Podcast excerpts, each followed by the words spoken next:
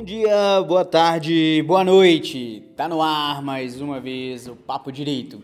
E aí, pessoal, como estamos? Aqui é o professor Guilherme Ferreira, é, neste nosso podcast que sempre está trazendo aí informações do direito aplicadas à vida real da forma mais simples possível. Esse é o meu desafio. E dentro desse desafio, fui lançado agora ah, o desafio de dar aula à distância em virtude do coronavírus. É isso aí, pessoal. Aquilo que às vezes parece que está distante das nossas vidas e aparentemente muitos brasileiros não estão colocando fé, não estão acreditando.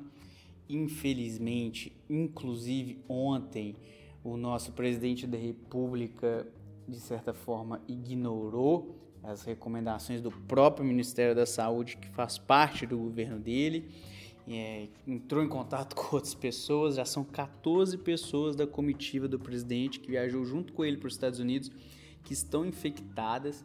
Então, assim, uma atitude de muito risco. Então, eu peço a todo mundo que me acompanha, a todo mundo que escuta, pessoal, vamos evitar contato com pessoas que não seja extremamente necessário. Não vamos para lugares aglomerados. O objetivo desse podcast aqui, ele é mais curto, né? Hoje é dia as, as, notícias vão correr de forma muito rápida, tudo vai mudar muito rápido. Hoje é dia 16 de março, e olha como que é, dia 16 de março de 1911, Gussberg, não sei se eu estou falando certo, uma cidadezinha da Alemanha, nascia o médico Joseph Mengele. Quem que é esse? É aquele que foi conhecido como arquiteto, arquiteto de várias torturas é, no período nazista. É, conhecido como o anjo da morte. E é justamente nesse nessa lembrança muito ruim que mostra a crueldade do ser humano e nas mãos de um médico que deveria ser aquele que traz realmente é, o conforto de uma vida minimamente mais tranquila na área da saúde, aquele que evita né, a morte quando possível e quando não traz uma qualidade de vida para a pessoa, foi aquele que torturou. E é nesse, nessa perspectiva de pensar a saúde que eu escolhi essa lembrança, porque nós estamos em um momento que nós precisamos atentamente cuidar da nossa saúde, daquelas pessoas que a gente ama e até daqueles que a gente não conhece. Então, o contato com pessoas, ele tem a chance de proliferar ainda mais rápido o vírus. É muito difícil a gente realmente conter. É, não quero adentrar muito no tema porque eu não tenho propriedade, mas eu recomendo, pessoal, não tenham contato com pessoas mais velhas, evite contatos desnecessários, vão ficar em casa, vão aproveitar aí os stream de vídeos, de podcasts, faça a maratona aí do Papo Direito, vamos ler, vamos estudar. É, inclusive, dentro desse contexto, nós do direito, aqui em Minas Gerais, por exemplo, nós já sofremos um impacto o Tribunal de Justiça de Minas Gerais suspendeu os prazos processuais de processos físicos. Nós temos hoje processos que são físicos e processos que são eletrônicos. Esses processos que são físicos, muitas das vezes é necessário que o advogado vá até o fórum, a vara, pegar o processo e ver. E isso realmente seria um comportamento inadequado para o momento que nós estamos vivendo.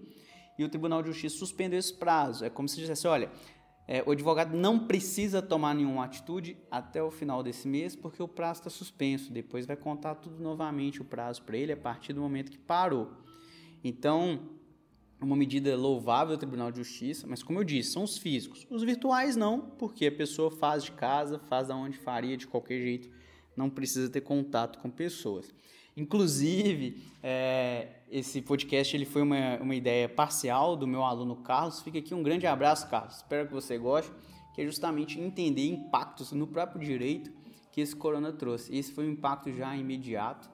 Dentre outras coisas, nós temos o impacto de diversas instituições universitárias que suspenderam as aulas. Aqui na FASE, a faculdade que eu dou aula, eu estou até aqui fisicamente, eu vim para a reunião dos professores para poder compreender. Nós vamos ter aulas na modalidade à distância, nós vamos colocar conteúdos, os meus alunos, fiquem atentos, nós vamos ter conteúdos aí agora online, vídeo, aulas, podcasts, né, na modalidade aulas de áudio, é, exercícios, textos complementares para que a gente não fique no prejuízo, para que a gente aproveite esse período, mas que a gente não precise encontrar outras pessoas. E inclusive uma questão que, que eu coloquei na aula lá já para os alunos pensarem, e eu já vou adiantar aqui para os demais ouvintes. Pessoal, é muito comum que nessas horas de um certo caos de comportamento, alguns itens faltem ao mercado. E primeiro, não vamos agir de maneira sem ser pensada, de maneira irracional, com pânico. Vocês não vão chegar e comprar 30 produtos daquilo que a gente gasta 2, 3 no mês, não faz sentido, isso prejudica os demais. E aí neste contexto, nós já eu já recebi aqui informação de produtos que, por exemplo, o álcool em gel é sendo vendido a 5, 4 vezes mais daquilo que vale. E como eu sou um professor aqui do, do direito do consumidor na FASE, é, já me perguntaram, professor, isso, isso não é um abuso contra o consumidor? E a gente já responde, sim, é, é um abuso do consumidor e a gente pode perceber que é considerado como prática abusiva, está lá no artigo 39, que o, a, tanto exigir vantagens manifestamente abusivas, como elevar sem justa causa o preço de produtos ou serviços, são considerados comportamentos abusivos contra o consumidor.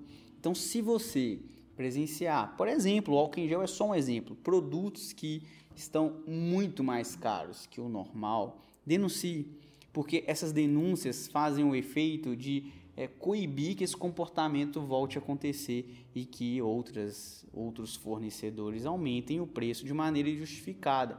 É, para quem é de Minas Gerais, mais especificamente para quem é aqui de Belo Horizonte, o Procon tem um telefone 32 50 50 10. 32 50 50 10.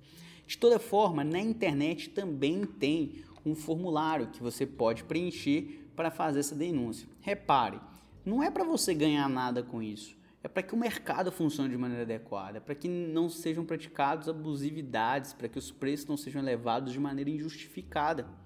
Então, é, fica essa dica também diante de todo esse contexto. Então, recapitulando, temos um problema real, precisamos cuidar, é, exigir que as pessoas chame eticamente mesmo aqueles que a gente conhece. Gente, vamos tentar ter comportamentos que pensem no próximo. Depois, vamos aproveitar esse momento é, que não vamos usar tanto trânsito para aqueles que, que podem né, ficar mais em casa para estudar mais. A aula vai ser na modalidade de distância, então a gente aprende de outras formas e não vamos aceitar práticas abusivas de fornecedores de produtos aí no mercado de consumo. Denuncie. Tranquilo, pessoal? Esse aqui é para ser só uma pílula e no mais, a gente volta quando tivermos mais pautas. Agradeço a todos, uma boa noite, se cuidem, beijos, tchau, tchau, pessoal.